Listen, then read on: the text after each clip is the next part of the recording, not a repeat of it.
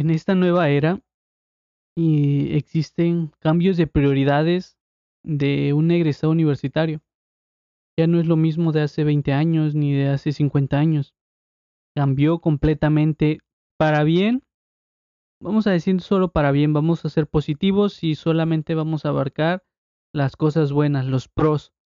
Antes era necesario, o bueno, era la escuela que se debía de seguir, es, te gradúas, un buen trabajo, consigues un buen patrimonio, esperas, eh, será que hasta los 60 posiblemente, no tengo la fe, los años exactos para jubilarte, pero no es difícil de entender, tienes que trabajar toda tu vida, toda tu juventud para esperar la, la vejez.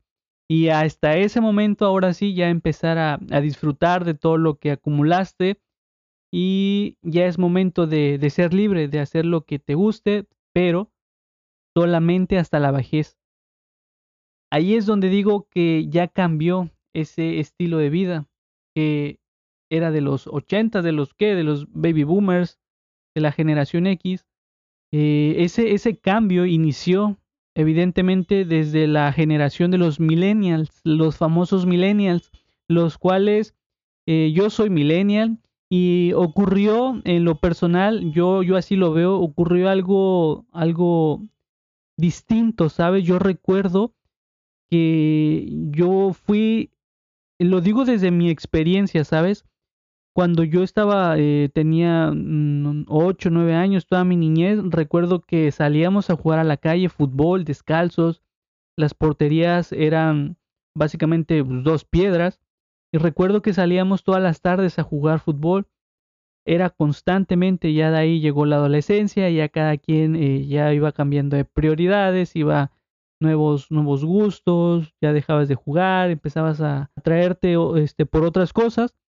Y yo recuerdo perfectamente ese, ese cambio, esa transición de la no información a la era de, del Internet, que es la era de la información. Yo recuerdo ese cambio perfectamente y lo recuerdo eh, por una, una vez, de, de hecho recuerdo la primera vez en la que yo vi un celular a color. Yo, yo alcancé a ver los celulares Nokia, los, los tabiques que eran este blanco y negro, que tenían eh, los jueguitos de la, de los avioncitos, de, del gusanito y todo eso. Y recuerdo que ese, ese celular ya había quedado obsoleto. El primer eh, celular a color que yo vi fue un Nokia. No recuerdo exactamente el modelo porque yo solamente me acuerdo que en los costados eh, prendían luces de todos colores, rojo, verde, azul. Y eh, en la pantalla era lo mismo, pero a color del celular de blanco y negro, solamente le habían puesto color. Yo me impresioné tanto de cómo era posible que eh, para mí en ese momento era una tecnología distinta, era una tecnología nueva, cómo era posible que estuvieran existiendo este nuevo tipo de aparatos. Y, desde ese momento que yo vi ese primer celular a color con lucecitas, Nokia con una cámara atrás, porque no era, no era común ver un celular con cámara, ya que eran solamente para hacer llamadas y todo eso, pero ya le estaban dando un uso distinto al teléfono celular. Y yo recuerdo que desde ese momento hasta la actualidad, los celulares han cambiado muchísimo, ya no son básicamente celulares, son todo. Y, y esa, esa era de los millennials fue los primeros que vieron de cómo una, una niñez dejó de salir a jugar a la calle descalzo a simplemente estar con su teléfono celular. Después vinieron las redes sociales eh, y todo lo que implica TikTok, Facebook, Instagram, todo, todo lo que, lo que, el auge que, que vino a traer las redes sociales con esto de la cuarentena. Y desde ese momento en que los millennials, desde los millennials hasta ahora, vieron ese cambio, esa información que tenías a diestra y siniestra y solamente te metías a, internet, al celular y ya tienes todo tipo de información. He escuchado a muchas personas, no solamente eh, en mi familia o en la calle, sino en, en, redes sociales, en televisión, que los millennials, eh, a pesar de que tienen todo, tienen toda la información en sus manos, no tienen ni idea de qué hacer con ella. Y, digo, bueno, está bien, pero lo ven simplemente desde el aspecto negativo. Si te pones a pensar un poco, ¿qué pasa cuando a una computadora la saturas de información? Obviamente se, se traba, no, no, no jala, deja de funcionar correctamente, lo cual a mi, a mi consideración puede que, que, no esté bien, puede que esté errónea, sea errada lo que, lo que estoy diciendo, puede sonar una reverenda tontería, pero eso pasó exactamente con los millennials. Tenían tanta información, tanto, tanto poder que, que no sabían qué hacer con su vida. Sabían que, bueno, no sabían qué hacer por tanta información o tenían tanto que hacer que no se decidían cuál y eso generó mucha confusión, generó mucho estrés, generó incluso también mucha, muchísima ansiedad con, con eso de, de, los memes de que tengo ansiedad y todo el rollo. Literalmente, eh, para mí en lo, en lo personal, creo que las nuevas generaciones, desde los millennials hasta ahora, creo que serán las que más vivan de, de lo que les apasiona. Y no digo de, no, no quiero este transgredir o, o hacer de menos a las generaciones anteriores, pero eh, con esta nueva forma de, de vivir, creo que cambiado totalmente las prioridades. Si tú le preguntas a un, a un adolescente qué quiere ser, eh, estoy seguro que un poquito más de la mitad o, o la mitad dirán que quieren ser influencer porque ya cambió todo el sistema. Eh, cuando ibas a, imaginar que alguien con doctorado ganara menos que una persona que se graba bailando o haciendo cualquier tontería. El, el tiempo ha, ha, cambiado mucho, las, las formas de, de hacer dinero, de ganarte la vida, cambiaron totalmente. Esa es una realidad, es algo que ya está. Y, tenemos que adaptarnos a ello, y no está mal, no está mal que, que, hayan cambiado las prioridades de un egresado universitario. Si ahora la mayoría eh, quiere hacer con su vida eh, lo, que, lo que desea, ya sea el caso de, de ya no meterse en una oficina, sino ser influencer o poner tu propio negocio, hacer lo que de verdad te apasione, no está mal, ¿sabes? Porque eh, es un proceso duro, sin duda. Si, tú decidiste dejar a un lado la seguridad de una oficina, la seguridad de un sueldo por querer emprender, pero realmente por tener un, un motivo poderoso, el, el, proceso, la tormenta por la cual vas a atravesar es fantástico, pero solamente si tienes un objetivo claro, un objetivo realmente que te llene, que sea, que te dé esa, ese ánimo, esa actitud de levantarte todos los días para querer hacerlo.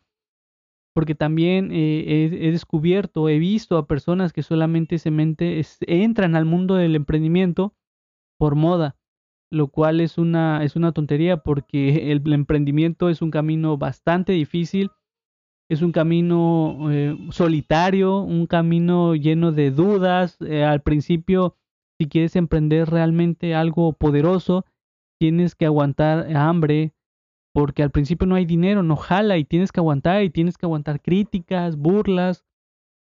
Yo por eso eh, siempre he dicho que soy un admirador, de verdad, un gran admirador de los, de, los emprendedores, ya que son las únicas personas que deciden complicar su vida eh, dejando a un lado la seguridad de un trabajo para crear construir un imperio que les dará la jodida libertad que de verdad se merecen. O sea, si, si, si tú conoces a, un emprendedor, tienen una cosa en común, fue una decisión emprender porque pudieron haber eh, buscado o se pudieron haber quedado en un lugar que les ofreciera todo.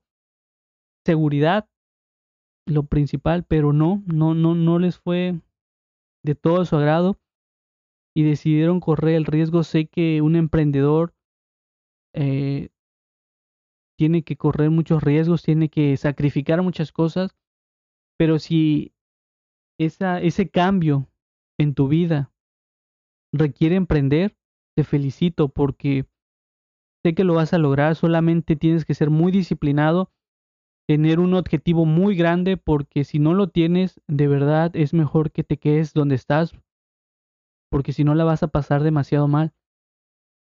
Eh, los cambios aterran, por supuesto que sí, son difíciles de cambiar algo, pero el cambiar de prioridades, el ya no querer ser un godín, por lo menos toda la vida, es, es bueno porque ayudas a tu país si, si, si realmente tu sueño lo llevas a otro nivel, crearás muchísimos empleos, contribuirás en el desarrollo de tu país, que eso es realmente importante.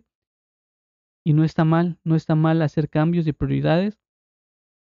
Y la verdad me alegra muchísimo. En mi caso, yo he tomado decisiones de dejar un trabajo seguro. Y fue difícil al principio porque perdí muchas personas, perdí algunos amigos, perdí noviazgo, eh, recibí muchas críticas, muchas burlas, pero aquí sigo creando ese tipo de contenido que yo sé que algún día va a funcionar. Y si no funciona, pues por lo menos lo intenté. Pero eso sí, no, no va a quedar en, no, no fue lo suficientemente disciplinado. Por supuesto que estoy siendo disciplinado, me cuesta mucho trabajo. Ahorita en la actualidad estoy trabajando como Odín, pero tengo un objetivo claro. Después de trabajar, me pongo a trabajar en estos podcasts, en escribir, en leer. Y si todo sale bien, el próximo año vamos a arrancar un proyecto nuevo. Esperemos que funcione y si no, a seguir intentarlo. Intentándolo todos los días con disciplina porque tengo un objetivo claro. Bendiciones.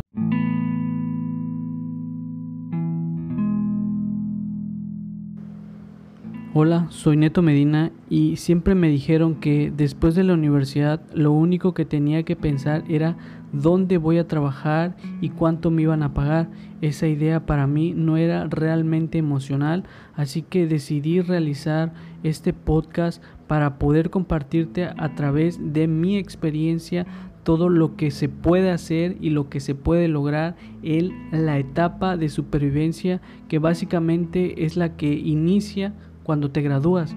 Es una etapa perfecta para saber quién eres realmente y saber también hacia dónde vas. No sigas el mismo camino que todos, no te metas en la oficina toda tu vida. Si realmente sabes que quieres hacer algo más grande con ella, es momento de que escuches este contenido porque estamos iniciando el proceso que inicia después de la universidad.